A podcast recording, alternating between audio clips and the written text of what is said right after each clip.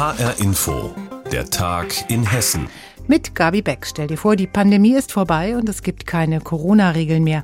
So oder ähnlich könnte es schon in Hessen Ende November aussehen. Denn Bundesgesundheitsminister Spahn plant die sogenannte epidemische Lage nationaler Tragweite gemäß dem Infektionsschutzgesetz schon am 25. November auslaufen zu lassen. Was spricht dafür und was dagegen? Darüber haben heute die Ministerpräsidenten beraten. Wäre das dann endlich der schon oft diskutierte Freedom Day oder bedeutet das etwas ganz anderes? All diesen Fragen ist unser Landtagskorrespondent Andreas Meyer-Feist nachgegangen. Hören Sie seine Antworten. Es wird kälter, man rückt wieder zusammen. Aber was bedeutet das für die Corona-Lage? Kommt es noch mal dicke oder geht's gut aus? Für den Wiesbadener Arzt Christian Sommerboot ist das noch nicht raus. Da kann man jetzt hoffen. Die positive Interpretation ist, dass wir so viele geimpft haben und die Impfung so gut wirkt, dass wir keine schwereren Verläufe haben. Es besteht natürlich aber auch zu befürchten, auch das hatten wir in anderen Ländern, dass die Erkrankungswelle noch mal so richtig an Fahrt aufnimmt und dass wir eben doch noch mal eine fünfte Welle kriegen. Die will niemand deshalb auf auf Nummer sicher gehen, heißt es in der hessischen Landesregierung. Volker Bouffier preschte im Kreis der Länderchefinnen und Chefs vor. Wenn Ende November der Rechtsrahmen für strenge Corona-Regeln ausläuft, sollte nicht gleich alles auf Null gesetzt werden. Heißt, die Länder sollten zusehen, dass sie in eigener Regie das machen können, was weiter notwendig sein könnte. Also 3G, Maske an bestimmten Orten und Abstandsregeln. Auch Hessens grüner Sozialminister Kai Klose hofft auf neue Regeln, die auch den Ländern mehr Spielräume geben dass man auch Schutzmaßnahmen ergreifen kann. Das heißt ja nicht, dass man es tun muss, aber im Fall der Fälle eben ergreifen kann. Klar für Kai Klose. Wir müssen beim Impfen noch besser werden, damit wir einem Beispiel wie Dänemark auch folgen können. Dänemark hat vor zwei Wochen alle Corona-Maßnahmen gestrichen. Auf der anderen Seite die Negativbeispiele. Rumänien etwa muss kämpfen, Intensivpatienten mit Corona werden nach der Triage behandelt. Heißt, zuerst behandelt werden jene mit den größten Überlebenschancen, weil Behandlungsplätze fehlen. Soweit soll es in Hessen nicht kommen. Basismaßnahmen wie 3G, Maske und Abstand sollen in eigener Regie verordnet werden können, wenn es eng wird. Ein Vorschlag, den auch die meisten anderen Länder gut finden. Inwieweit das auch die Testpflicht in Schulen Schulen abdeckt, müsste geklärt werden. Vieles hängt ab von der Entwicklung in den nächsten Wochen.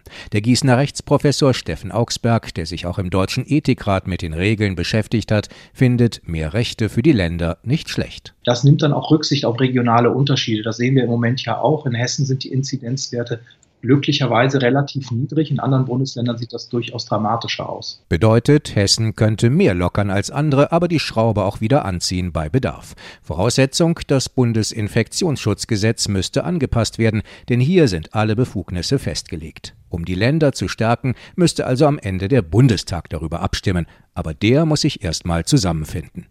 Ein Leben nach der Pandemie, wie könnte das gehen? Andreas Meyer-Feist hat berichtet. Es war ein glanzvoller Sieg der Eintracht und übrigens auch eine tolle Performance der Frankfurter in Frankfurt in der Europa League gegen Olympiakos Piräus. Die Hessen haben die Griechen von der Tabellenspitze der Gruppe D verdrängt. Und heute gab es dann nur glückliche Gesichter bei der Pressekonferenz der Eintracht oder Kollege André Rothe war für uns dort.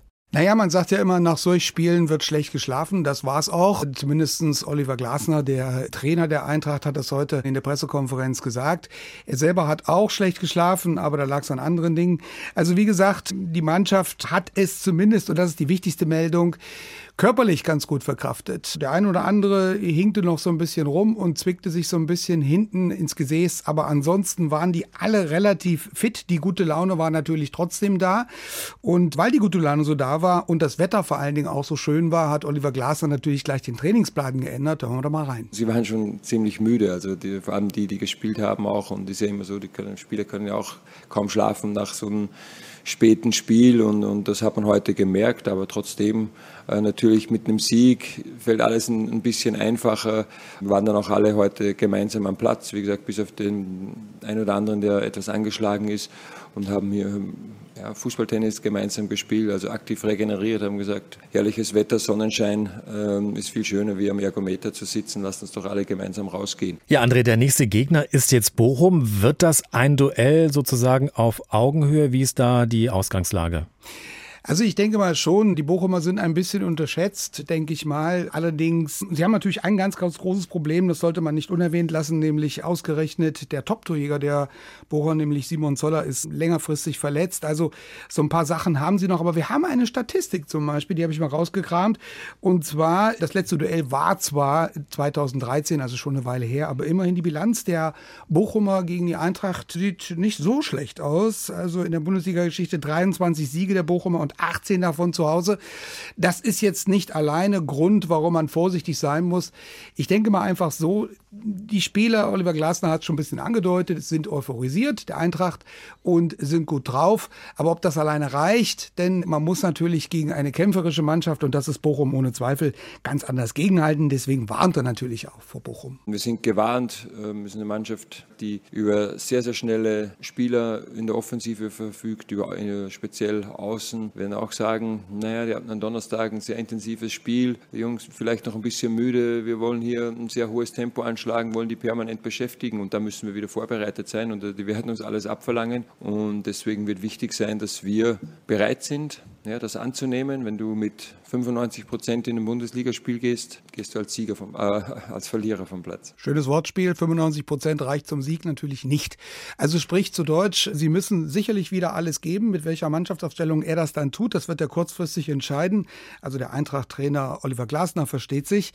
Ein anderer hat das vielleicht schon entschieden, aber wir werden sehen, was der dann tut. Die Rede ist vom Trainer vom VfL Bochum. Eintracht Frankfurt und Bochum haben ja gern auch schon mal Spieler hin und her transferiert. Wer ist denn aktuell im Bochumer Kader mit Eintracht-Vergangenheit? Ja, ich habe mal nachgeschaut, das sind genau zwei, die man kennen kann. Das eine, und da sind wir nämlich beim Trainer, ist der Trainer. Es ist kein geringer als Thomas Reis. Der hat ja ewig lange bei den Frankfurtern gespielt und ist jetzt wirklich erfolgreicher Trainer, macht das ganz gut in Bochum. Mit dem Kader, den er hat, muss man ja auch dazu sagen. Und da kommen wir natürlich zu einem Spieler, den wir auch noch in Frankfurt kennen, nämlich Danny Blum. Der muss es jetzt ein bisschen in der Offensive richten. Ich habe ja schon gesagt, Simon Zoller verletzt. Also wie gesagt, ich glaube, die Bochumer kommen über die Mannschaftsleistung. Wie anders soll es auch wirklich gehen. Und zwei kennen zumindest die Eintracht aus vergangenen Zeiten. Trainer Thomas Reis und Danny Blum im offensiven Mittelfeld. André Rote war bei der Eintracht Pressekonferenz. Er hat darüber mit meinem Kollege Uwe Beutler gesprochen. Keine Frage, der Klimawandel ist eine große Herausforderung auch für die Landwirtschaft. Aber es gibt auch Profiteure, nämlich der deutsche Wein. Der wird künftig sogar besser, auch der aus Hessen. Das gilt besonders für den Rotwein. Darüber spreche ich jetzt mit meiner Kollegin Rheingau-Reporterin Birgitta Söhling. Birgitta, tiefdunkle Farbe, volles Aroma, umwerfender Geruch. So kennen und lieben wir ja die schweren Rotweine aus Italien oder auch aus Spanien. Bekommen wir so etwas künftig auch aus dem Rheingau? Ganz klares Ja. Die Rebsorten wie Spätburgunder, die kommen ja aus dem Süden und denen tut die Wärme einfach gut. Die Trauben reifen viel besser aus, die entwickeln eine tiefdunkle Farbe, die haben viel mehr Aroma. Wie gut solche Weine schmecken, das hat uns ja schon der Rotweinjahrgang 2018 und 2019 gezeigt. Das waren diese heißen, trockenen Sommer. Da sind in Deutschland ganz tolle Rotweine entstanden. Also der deutsche Wein wird international konkurrenzfähiger. Und die Winzer fangen jetzt auch an, mit solchen Rebsorten wie Merlot oder Cabernet Sauvignon zu experimentieren die früher hier in Deutschland gar keine Chance hatten, weil es hier einfach zu kühl war und die jetzt aber durch den Klimawandel interessant werden. Der Riesling ist ja das Aushängeschild des deutschen Weins und auch im Rheingau wird hauptsächlich Riesling angebaut. Was macht der Klimawandel denn jetzt mit dem Riesling? Ja, beim Riesling sieht das ein bisschen anders aus, denn der Riesling ist eine Rebsorte, die eigentlich im kühlen Klima gut gedeiht. Zu kühl soll es aber auch nicht sein. Die älteren Winzer kennen noch die Faustregel, in jedem Jahrzehnt hat man nur drei gute Jahrgänge.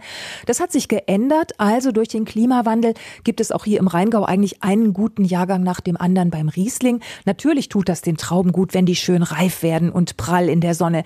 Aber zu viel Sonne darf auch nicht sein. Vor allem in den Steillagen ist das ein Problem. In den heißen Sommern, da zerkochen die Beeren dann regelrecht und die bekommen auch Schäden durch Sonnenbrand. Also der Klimawandel beim Riesling, der ist schon eine Herausforderung für die Winzer. Die müssen da reagieren, müssen viel dagegen arbeiten. Da ist Arbeit mit verbunden und dennoch hat der Riesling in Deutschland eine große Zukunft, sagt das Deutsche Weininstitut. Neulich im Supermarktregal sind mir Weißweine aufgefallen, die ich noch nie getrunken hatte. Muscaris, Solaris, Souvenir Gris. Die werden als klimafreundliche Rebsorte vermarktet. Was bedeutet das eigentlich genau? Das sind Neuzüchtungen, sogenannte Piwis, pilzwiderstandsfähige Sorten. Und warum die wichtig sind, das haben wir in diesem Sommer schon erlebt. Der war ja ziemlich lange verregnet. Und auch das ist so ein Klimawandelphänomen, dass der Golfstrom sich abschwächt und dass so Tiefdruckwetterlagen sich dann wochenlang halten können. Das war für die Winzer ein Riesenproblem mit falschem Mehltau. Das ist eine Pilzkrankheit und die Winzer mussten dagegen viel mehr spritzen als üblich. Und genau das geht aber in Zukunft nicht mehr, weil der sogenannte Green Deal, der der EU vorsieht, dass die Landwirte 50 Prozent Spritzmittel einsparen müssen. Also werden solche pilzwiderstandsfähigen Rebsorten in Zukunft interessant und ja, Zurzeit sind das noch Nischenprodukte. Wir als Verbraucher müssen uns da erstmal dran gewöhnen. Also wenn man die im Supermarktregal mal findet, ruhig mal kaufen und mal an den Geschmack herantasten. Sagt Birgitta Söhling über den Rheingauer Wein, der möglicherweise durch den Klimawandel etwas besser schmecken könnte. Von Wiesbaden in die Welt. So könnte man das Leben von Volker Schlöndorff überschreiben. Seine Karriere steht für internationalen Erfolg. Er hat mit internationalen Stars wie Dustin Hoffmann, Holly Hunter oder Alain Delon gedreht und 1980 mit der Günter Grass Verfilmung Die Blechtrommel sogar den Oscar für den besten fremdsprachigen Film gewonnen. Heute wird er, der gebürtige Wiesbadener, beim Hessischen Film- und Kinopreis mit dem Ehrenpreis ausgezeichnet. Bianca Schwarz mit einem Porträt. 82 Jahre alt ist Volker Schlöndorff heute und immer noch will er herausfinden, was das eigentlich bedeutet gut zu sein in dem, was man tut. Der Künstler hat immer einen großen Zweifel, ob das, was er macht, auch gut ist. Ja. Und den kann einem niemand abnehmen. Auch kein, auch kein Kritiker und auch nicht mit einer guten oder einer schlechten Kritik. Immer treu geblieben ist Volker Schlöndorff sich bei seiner Themenwahl. Politisch war es lange Zeit. Immer wieder hat er sich mit Nazi-Deutschland auseinandergesetzt. Wenn mir meine Trommel weggenommen wurde, schrie ich. Und wenn ich schrie, zersprang Kostbarstes. Die Blechtrommel von Günter Grass, Volker Schlöndorffs erfolgreichste Literaturverfilmung. Für die Geschichte von Oscar gibt's einen Oscar, 1979 den ersten für einen deutschen Nachkriegsfilm. Ähnlich intensiv beschäftigt er sich nur mit dem deutschen Herbst und dem Terror der RAF, besucht sogar inhaftierte RAF-Terroristen. Dabei kritisiert er auch die willkürliche Verfolgung durch Staat und Presse, besonders in der Verfilmung der verlorenen Ehre der Katharina Blum von Heinrich Böll. Frau Blum, zum Verhör. Versuchen wir mal, uns ein Bild zu machen von der unbescholtenen Hausangestellten Katharina Blum. Gelernt hat Volker Schlöndorff sein Handwerk bei den Regisseuren der Nouvelle Vague wie Louis Malle und Alain René. Mit 15 verlässt er seinen Geburtsort Wiesbaden, geht als Austauschschüler nach Frankreich und kommt erst zehn Jahre später zurück. In Deutschland gehört er schnell zu den wichtigsten Regisseuren des neuen deutschen Films. Es hatte bis dahin in Deutschland eigentlich nur Papas Kino gegeben, also die Heimatfilme der 50er Jahre, Bergdoktoren ohne Ende, aber die deutsche deutsche Wirklichkeit kam in Filmen nicht vor. Einen ersten Achtungserfolg hat er 1966 mit Der junge Charles, wofür er auch das Drehbuch schreibt. Aber seine beste Wirklichkeit findet er in literarischen Vorlagen, auch wenn er das lange als Verlegenheitslösung betrachtet. Immer wieder, wenn ich selbst das Drehbuch geschrieben habe, war das nicht so gut. Immer wieder, wenn ich mich an Literatur gerieben habe, dann ist mir was gelungen. Und dann kommt irgendwann der Punkt im Leben, wo man sagt, du machst besser das, was du kannst. Was er kann, Bekannt sagt er auch bei internationalen Großproduktionen wie Tod eines Handlungsreisenden von 1985 mit Dustin Hoffman in der Hauptrolle oder 1991 Homo Faber von Max Frisch. Ich hatte ganz vergessen, dass jemand so jung sein kann. Ich finde, Sie sollten heiraten, Mr. Faber. Nein, ich meine es ernst. Nein, nein, ich habe das mal versucht, aber das Ganze war ein schreckliches Missverständnis. Vor zwei Jahren, an seinem 80. Geburtstag, da meinte er noch, Nein, überhaupt keine Angst. Ich habe mich äh, auf diesen Geburtstag regelrecht gefreut. Bei allen anderen hatte ich immer das Gefühl, ich werde älter. Und bei 80 hat man irgendwas das Gefühl, so man läuft über die Ziellinie und von jetzt ab herrscht Narrenfreiheit. Volker Schlöndorff bekommt den Ehrenpreis beim Hessischen Film- und Kinopreis. Bianca Schwarz hat ihn uns vorgestellt und das war der Tag in Hessen mit Gabi Beck. Aktuelle Nachrichten und Berichte aus Hessen gibt's immer auch auf hessenschau.de.